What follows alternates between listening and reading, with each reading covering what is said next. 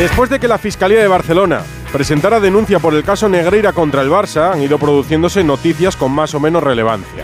Una de las que más ruido generó este fin de semana es la de que el Real Madrid se personará como acusación particular. La Porta dijo ayer eh, en un tuit a los culés que estén tranquilos, que el Barça es inocente y víctima de una campaña en la que ahora ya están todos. La Porta. Joan Laporta. El presidente que multiplicó por cuatro lo que Negreira cobraba en el Barça. Lo suelo repetir por si a alguien le escandaliza que sobre esto no se haya dicho nada aún. Un miércoles 15 de febrero, hace prácticamente un mes, el programa Que Yugues destapa el caso Negreira, un medio catalán. La noticia es tan escandalosa que un vicepresidente de los árbitros cobre tanto dinero de un club como el Barça que Laporta solo acertó a echar balones fuera. Lo hizo en los medios del club, en catalán.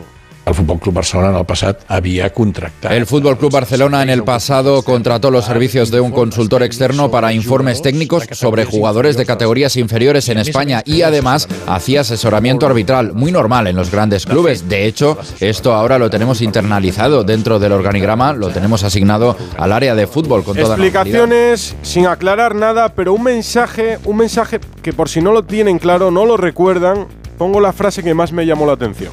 I dir molt clar, culers, no és casualitat de que surti ara aquesta informació o informacions d'aquest tipus eh, en aquests moments que el Barça... No es casualidad, no culés, es que esta información salga ahora mismo, cuando el Barça era, es líder de la liga en primera división. El caso sigue avanzando, no se trataba de informes arbitrales ni DVDs, porque eso lo hacía el hijo a través de otra empresa. Lo supimos después. Los de Negreira eran supuestamente verbales pero no se conoce ni quién lo recibía ni qué contenían. Sí se sabe, en cambio, lo que Negreira declaró a la agencia tributaria.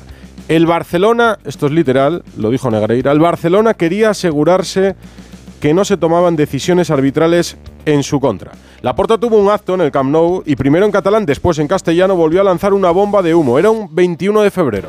Ya nos habían avisado algunos de ustedes de que el señor Tebas estaba detrás de una campaña reputacional contra el Barça y contra mi persona. Bueno, ya se ha sacado la careta manifestando que yo deje la presidencia. Carga del Barça. contra Tebas. No es lo único que dijo la Porta. 7 de marzo, hace menos de una semana. Que que, el Barça que quede claro que el Barça nunca se ha dedicado a comprar árbitros ni a influenciar en designaciones arbitrales. Rotundamente nunca.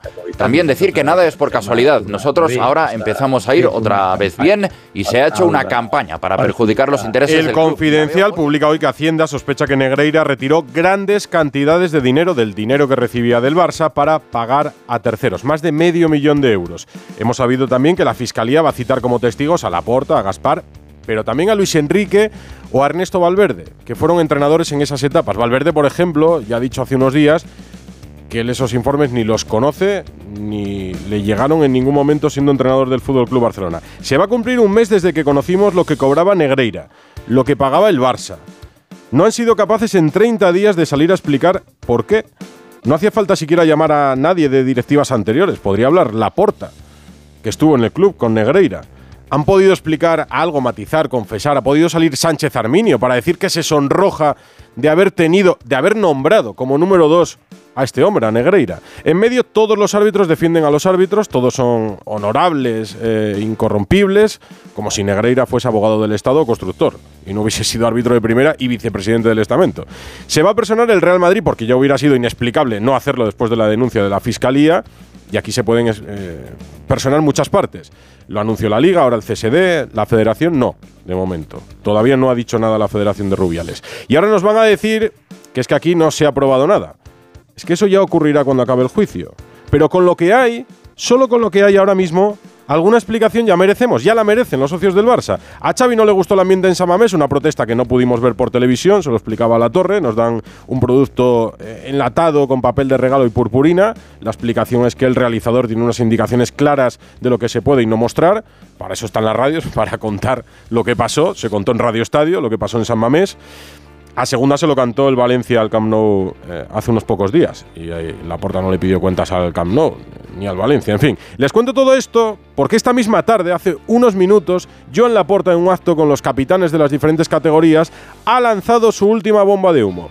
Que alguns motivados por la enveja, algunos motivados por la envidia lo que intentan es erosionar nuestra reputación con campañas hechas desde la mala fe. El sentimiento barcelonista ni se compra ni se vende, ahora tampoco se ensucia y recientemente hay unos ataques feroces para ensuciar nuestro escudo. Otra vez ataques, otra vez víctimas. Tengo muchas ganas de enfrentarme a todos los sinvergüenzas que están manchando nuestro escudo. Es lo que dice la porta que estoy leyendo ahora mismo en el diario Sport. ¿Y qué ha dicho la porta distinto a lo que dijo hace un mes? Pues nada, en fin. Tengo aquí al director de Radio Estadio enfrente de mí antes de una semana de Champions, en una semana de clásico, Barça-Real Madrid el próximo fin de semana y parece repetitivo que te vuelva a preguntar por el caso Negreira, pero es que se empeñan todos en que lo hagamos, Edu. Muy buenas. ¿Qué tal, Tocayo? Muy buenas. Es así. De todas formas, yo aspiro a que este asunto entre en vía de desaceleración mientras la justicia sigue su curso, lento pero seguro. Pero como tú bien dices, cada día hay un pronunciamiento, una bravuconada o alguien que se persona y a este ritmo, con tanta personación, van a tener que hacer las vistas en el Wizzing o en el San Jordi.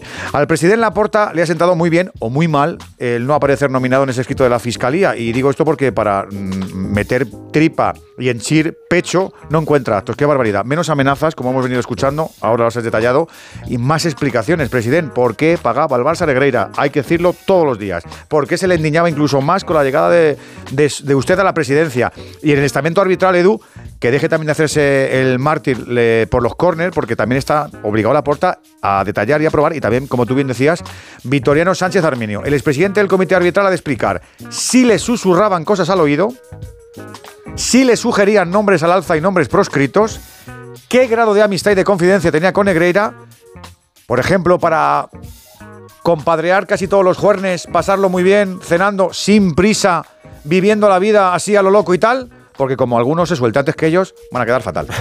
a las 9 tienes Radio Estadio con el Girona Atlético de Madrid, último partido de la jornada 25 en Primera División y aquí estamos con Negreira todavía. En internet, en la web, en la app de Onda Cero, luego te escucho. Bueno, un partido en Montilivi que van a contar, que nos van a narrar Vicente Casal y Jano Mori. Hola Vicente, muy buenas. Hola Edu, muy buenas desde Montilivi, donde vamos a narrar este partido que baja el telón de la vigésimo quinta jornada de Liga en Primera División entre este Girona y el Atlético de Madrid. Un Girona que juega hoy para ponerse noveno, actualmente decimosegundo con 30 puntos, que viene de perder en una primera parte que se llevó una buena lija con un 3-0 a los finales de los primeros 45 minutos contra Getafe y que viene a intentar lavar la imagen delante de su afición contra un Atlético de Madrid que viene pues bravuconado, que viene de cascarle 6 al Sevilla y que está sin duda en el mejor momento de la temporada. Tres veces han jugado y han empatado estos eh, dos equipos aquí en este, en este estadio de Montilivi y por parte del Girona van a ser bajas Ibra Kevin, Jan Couto, Alex Callens y Yangel Herrera. Vamos con la última hora del Atlético de Madrid con las novedades. Jano Mori. ¿Qué tal, Vicente? Saludos, Edu. Muy buenas, eh, noches desde Montilivi. Bueno, con las alineaciones confirmadísimas, están ahora mismo los eh, jugadores haciendo ejercicios de calentamiento. Por cierto, el Atlético de Madrid que va a vestir la segunda equipación completamente de negro. Y si quieres, vamos rápidamente con los once. Primero empezamos por el equipo local, por el Girona de Michel, con Cazaniga en portería. Línea defensiva para Arnau, Santi Bueno, David López y Miguel Gutiérrez. Por delante de ellos, Oriel Romeu, línea de cuatro con Sigankov, Borja García, Aleix García y Rorro Rodrigo Riquelme, conocido de la afición rojiblanca, pertenece al Atlético de Madrid y está aquí cedido, y como delantero Tati Castellanos en el Atlético de Madrid sin eh, sorpresas, confirmado el 11 que venimos contando, lo que ha probado Simeone a lo largo de la semana, un solo cambio con respecto al partido de Sevilla, entra Molina por Bissell, lo que hace que Coque recupere su posición de medio centro y va a ser el formado por Oblak en portería con los tres centrales, Savic, Jiménez y Mario Hermoso, carril derecho para Molina, carril izquierdo para Carrasco, Coque, Llorente y Lemar formando la medular y arriba Grisman y Memphis Depay. Pues Vicente Casal, Jano Mori, desde Montilivi y a partir de las 9, quien quiera puede escuchar Radio Estadio en la web y en la app de Onda Cero. Gracias compañeros. Solo hemos hablado del... Dime, dime, Vicente. No, no, que decía que hasta ahora recordar que el arbitraje, aparte de Melero López Andaluz, el partido a las 21 en Radio Estadio Onda Cero. Perfecto, solo hemos hablado del Barça y de este lleno Atlético de Madrid, pero es que el Barça tiene mucha más actualidad. La vuelta de Pedri el tema Gaby, que tendrá que jugar con ficha del filial porque suspenden las medidas cautelares desde el juzgado de lo mercantil de Barcelona. Dan la razón a la liga, en fin. Bueno, ¿por dónde empezamos? Alfredo Martínez, Barcelona, buenas tardes. Hola, muy buenas tardes. Por el enésimo lío Federación Fútbol Club Barcelona, ¿no? Perdón, Liga de Fútbol Profesional Fútbol Club Barcelona. Hmm. El llamado caso Gaby, que como recordarás, el Barcelona pidió una cautelarísima para que pudiera ser inscrito el mismo último día del mercado, el día 31 de enero. Dijo, se nos genera una, eh, un agravio y además hay que tener en cuenta que nosotros hemos generado dinero suficiente como para poderle inscribirle. Dicho y hecho, como es una cautelarísima, no se entra en el fondo del tema. Se le da y automáticamente se puede inscribir al futbolista. Gaby jugó desde ese día, recordarás, con el dorsal número 6. En la Liga de Fútbol Profesional se opuso y presentó un recurso. Pero no solo no se ha entrado a eso, sino que la Liga ha recibido un comunicado en el sentido de que la demanda del Barcelona, por la excepción de la cautelarísima, llegó un día tarde del día de gracia y por tanto habría perdido el motivo de esa cautelar. El Barcelona desmiente esa información, dice que todavía no se ha entrado en el fondo y que por tanto estaría vigente la cautelarísima hasta que no haya una sentencia firme y en esas están. De momento parece que la liga no le permitiría seguir con el dorsal 6, pasaría a tener otra vez el dorsal 30, pero a todo esto Edu generaría un problema añadido. Si esto es así, Gaby tendría inscrito un contrato con una ficha de 8 millones de euros que superaría el fair play. Y eso, imagino, que al finalizar el año el- la Liga de Fútbol Profesional entendería que es un incumplimiento y que por tanto sería merecedor el Barcelona de una multa económica por parte del ente, fe- del ente organizativo. Así que lío habemos con, con Gaby. pero del día a día que preguntan muchos aficionados, para que no haya líos. Esto sería final de temporada. Para que el Gaby pueda jugar el próximo fin de semana. Con el 30 o con el 6 jugará. No hay, no hay ningún tipo de problema porque el jugador tiene ficha del filial y además tiene autorización y por tanto puede jugar, tiene un visado que se llama para poder jugar de aquí a final de temporada todos los partidos que estime oportuno Xavi Hernández. Perfecto. Eh, después del tema Gaby, eh, la vuelta de Pedri a los entrenamientos. Quizás sería el otro gran nombre propio. Hoy ha vuelto al trabajo el equipo con una sesión rápida de recuperación, pero atención porque Pedri ha hecho parte del trabajo con el grupo. Según mis informaciones, la intención es la de que Pedri esté disponible para jugar el domingo pero no de inicio. Sus sensaciones son buenos, evidentemente, pero lleva mucho tiempo sin jugar. Vamos a ver, acompañará el trabajo. De hecho, Xavi ha dado descanso hasta el jueves por la tarde, casi 72 horas a su plantilla y trabajará jueves, viernes y sábado, como hizo en la semana del Atleti Bilbao. Lo normal es que Pedri siga haciendo su recuperación al margen y a partir del jueves trabaje con el grupo. Yo creo que no va a ser titular, pero de momento la buena noticia es que podría tener bastantes minutos, a lo mejor hasta 30 el domingo en función de cómo se ponga el partido. De lo de ayer en San Mamés, Alfredo, que lo comenté de pasada al principio, eh, ya decíamos que la liga no lo mostró a través de la televisión del operador ayer, pero en la radio si lo contamos, en Radio Estadio contaste lo que sucedía en San Mamés. ¿Esto a Xavi le sorprendió? Sí, sí, le sorprendió y vamos a escuchar al propio técnico y a la plantilla. De hecho, parte de la conversación que acabas de poner de la porta es con los capitanes de los equipos profesionales para lo que se intuyen que va a venir de aquí a final de temporada y de ese ambiente que puede ir creciendo. San Mamés, que siempre había sido un campo no muy hostil a pesar de aquellos pitos a Iniesta, sorprendió al propio técnico del Barça. San Mamés a mí siempre me han tratado muy bien. Me sorprende este ambiente de hostilidad hacia el, hacia el Barça de San Mamés, me sorprende la verdad. Y me entristece, ¿no? porque siempre nos han tratado muy bien y esto me entristece, la verdad. Sí, juzgar antes de tiempo creo que no no es bueno para la sociedad. Me temo que se está crispando muchísimo el ambiente. El arbitraje de Gil Manzano no ayudó, pero ya verás tú en Elche, que es la próxima salida que le va la vida a los ilicitanos. En Madrid, Getafe y Rayo Vallecano van a ser ambientes complicados para la plantilla del Barcelona en el devenir del campeonato. De momento lo que hay es partido con el Madrid el domingo en casa. Vamos a ver si hay comida oficial. En principio nos dicen que todo se mantiene normal, aunque las relaciones se han enfriado entre Madrid y Barcelona. Y nombres propios para cerrar. Sergio Busquets. Hoy ha habido de su representante con Mateo Alemán y Jordi Cruyff. Al parecer va a haber una oferta a finales de semana para que el capitán siga. Esa oferta sería de 8 millones brutos, es decir, una cuarta parte prácticamente de lo- algo menos de una cuarta parte de lo que venía cobrando y que quedaría entre 3 y 4 millones limpios. Busquets no está muy por la labor, pero habrá que ver si le convencen. Ah, y Chadi Riaz, jugador del filial, un nuevo Araujo, no tan bueno, pero camino de ser un nuevo Araujo, convocado por la selección marroquí a pesar de que está en el filial del Barça. Todo esto en Barcelona. Gracias, Alfredo. Hasta luego. ¿Sabes cómo se dice optimismo en alemán? Optimismus. Fácil, ¿verdad? Pues así de fácil te lo pone Opel si eres empresario o autónomo, porque llegan los días pro empresa de Opel. Solo hasta el 20 de marzo condiciones excepcionales en toda la gama Opel. Descubre la tecnología alemana del futuro. Ven a tu concesionario o entra ya en opel.es. Dos cositas. La primera, una motera conoce la ciudad como la palma de su mano. La segunda, una mutuera siempre paga menos. Vente a la mutua con tu seguro de moto y te bajamos su precio sea cual sea. Llama al 91 555 5555. 91 555 5555. Por esta y muchas cosas más, vente a la mutua. Condiciones en mutua.es. Con las lentillas, el polvo, los ordenadores, notamos los ojos secos, nos pican. La solución es Devisión Lágrimas. Devisión alivia la irritación y sequedad ocular. Devisión Lágrimas. Este producto cumple con la normativa vigente de producto sanitario. Si cada vez que miras a tus neumáticos oyes esto... Es el momento de volver a mirar a tus neumáticos como el primer día. Pásate por Citroën Service y llévate un 2x1 en neumáticos de las mejores marcas. Pide tu cita online y haz que todo te suene muy bien. Citroën. Condiciones en citroen.es. La brújula de Radio Estadio. Edu Pidal. En el Real Madrid, que el miércoles recibe al Liverpool, no lo olvidemos, ya podemos contar el regreso de Mendy de Benzema. Alberto Pereiro, buenas. Hola Edu, ¿qué tal? Muy buenas. Bueno, pues es la buena noticia eh, del día, que eh, se confirma que tanto Karim Benzema como Ferland Mendy eh, van a estar en la lista de convocados mañana en el entrenamiento previo del conjunto blanco y que pueden ser de la partida. Veremos a ver si Mendy, que ya prácticamente dos meses fuera, va directamente al 11 para dejar en el banquillo tanto a Nacho Fernández como a Eduardo Camavinga, que ha estado jugando en esa posición bastantes partidos ante la ausencia del francés y juega con Carvajal, Mendy, Rudiger y Militao en defensa con Courtois en portería. Ya sabes que por delante lo tenemos medianamente claro.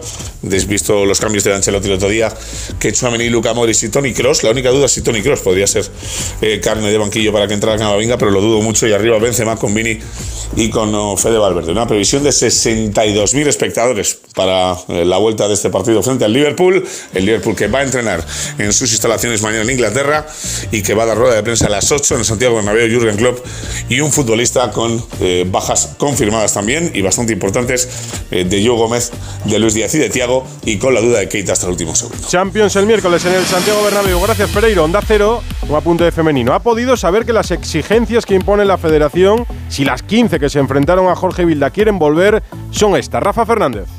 Hola Edu, ¿qué tal? A punto de cumplirse ya seis meses desde que el pasado 21 de septiembre trascendiera que 15 futbolistas habían enviado una carta a la federación para no ser convocadas por motivos de salud con el trasfondo del malestar con el seleccionador Jorge Vilda y sus métodos de trabajo. En Onda Cero hemos podido conocer que la federación exige a las jugadoras para retornar a la selección que hagan su petición a través de un escrito. De hecho, y aunque no fue una de las firmantes, sí manifestó públicamente que había que hacer algo. En Onda Cero hemos sabido también que la convocatoria de Jenny Hermoso en la Copa de Naciones celebrada en Australia vino precedida por ese escrito exigido por la entidad presidida por Luis Rubiales. Recordemos que además de las 15 firmantes también están en la misma situación las capitanas Irene Paredes y Alexia Putellas. Veremos, Edu, si cuando esté recuperada la considerada mm, de Best, la mejor del mundo, también tiene que pedir volver a vestir la indumentaria de la roja. La verdad es que es todo un tanto surrealista. La brújula de Radio Estadio. Vamos con los que respiran. Respira el Sevilla que ganó 2-1 a la Almería, Carlos Hidalgo. ¿Qué tal? Muy buenas. Victoria sufrida del Sevilla, un equipo que cometió muchos errores atrás. Le vimos muy nervioso al equipo de San Paoli y es una victoria que le sirve al Sevilla para salir del descenso, subir cinco puestos en la tabla, sacar dos puntos al que marca el descenso a segunda, que es el Getafe, su próximo rival precisamente en Liga el domingo, y coger moral de cara al partido del jueves en Estambul ante el Fenerbahce en el que no estará ni Ansu, que se lesionó ayer, aunque el club todavía no ha anunciado el grado de esa lesión muscular. Eh, tampoco estará Papeguelle, que no está inscrito en la Europa League, y los lesionados Marcao, Papu y Requi. En principio podrá viajar Bono, que ayer, ayer dio el susto en el minuto 34 cuando se pegó un eh, durísimo golpe en las costillas y a consecuencia sufrió un cuadro vasovagal, fue trasladado al hospital, pero pudo pasar la noche en casa y no tiene nada importante. Como digo, en principio le esperamos en la expedición del próximo miércoles a la una y media de la tarde rumbo a Estambul. Respiran los dos grandes que se habían metido en un buen lío. Respira el Sevilla, respira el Valencia, que ganó 1-0 a Osasuna, Eduardo Esteve. Hola Edu, buenas tardes. De manera bien distinta se ven ahora las cosas después de que el Pipo Baraja haya conseguido dos victorias consecutivas en Mestalla, una ante la Real, la última el pasado sábado frente a Osasuna. En una semana en la que estamos ya en fallas en Valencia, la semana fallera por excelencia, el conjunto valencianista ha tenido hoy día de descanso. Mañana volverá al trabajo en la ciudad deportiva de Paterna con una muy buena noticia. Recupera Edinson Cavani, estará por tanto ya el matador disponible para Rubén Baraja de cara al encuentro que el próximo fin de semana tiene que jugar frente al Atlético de Madrid en la capital de España. Getafe, Arambarri operado del tobillo, Alberto Fernández.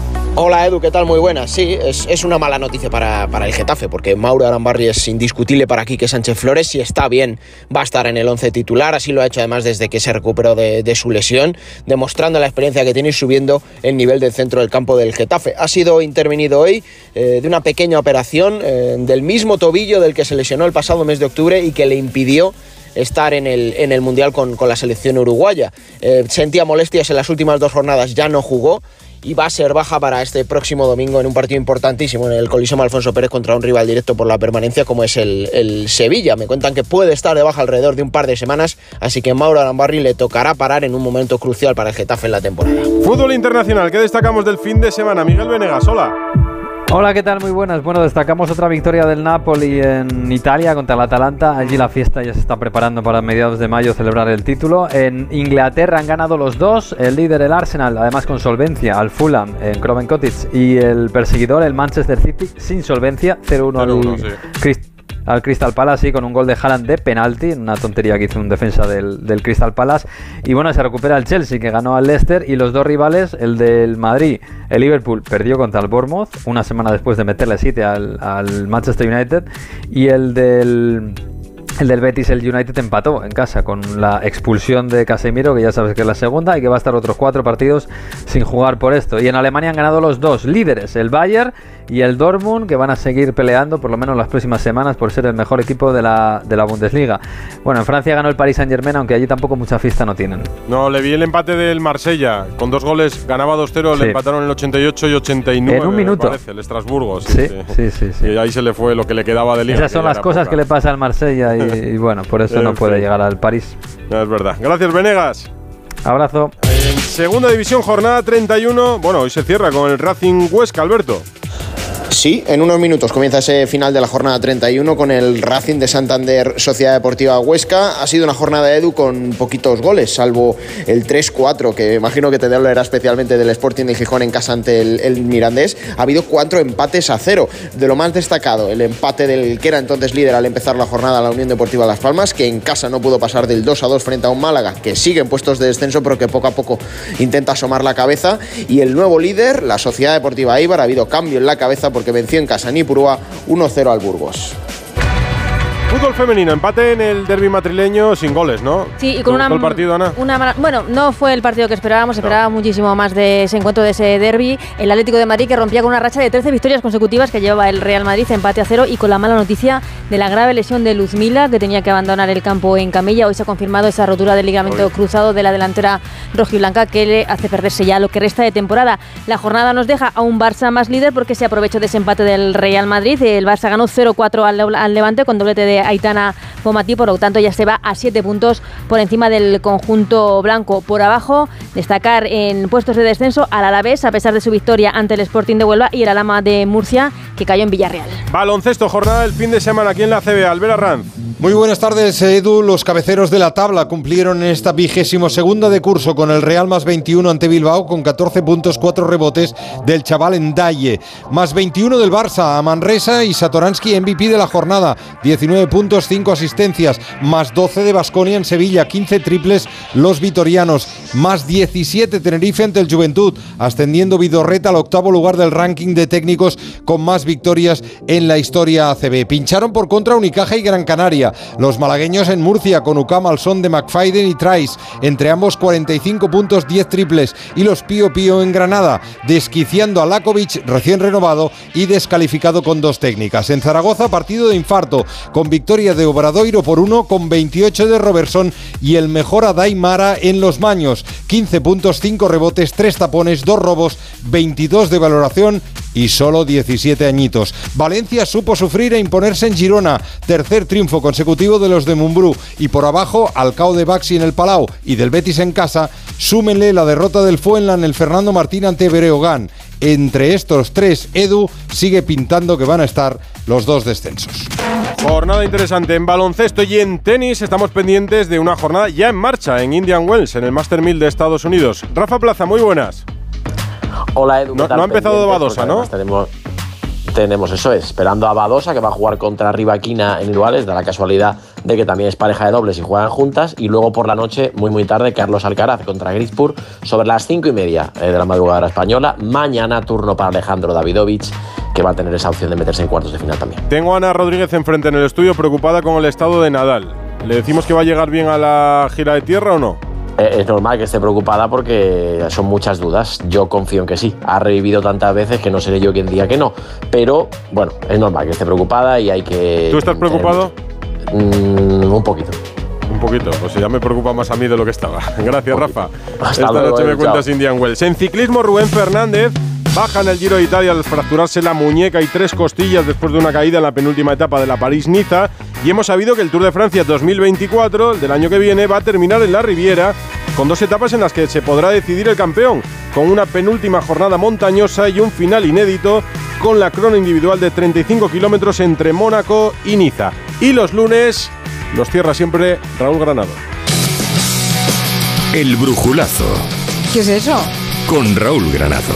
¡Ole tú! ¡Ole tú! La verdad, esa palabra que perseguimos pero solo a veces queremos conocer.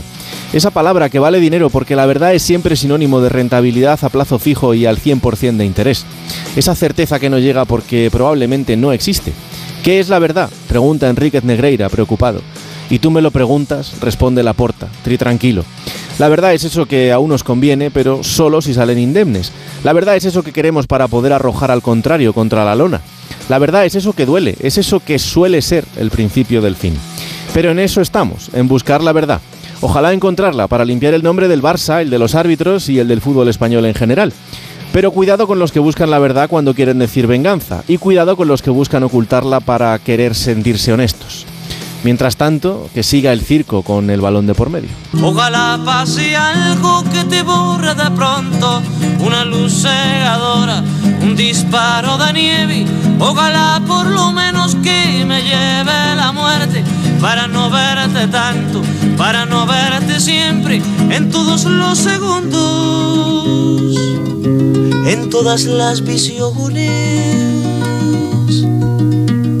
Pues sí, vamos a hablar de otras cosas, eh, La Torre, pero es que nos lo ha puesto en bandeja a la porta. No, yo he visto, le ha sacudido lo lindo. No, pero vamos a ver, hace un mes que se destapó el caso Negreira.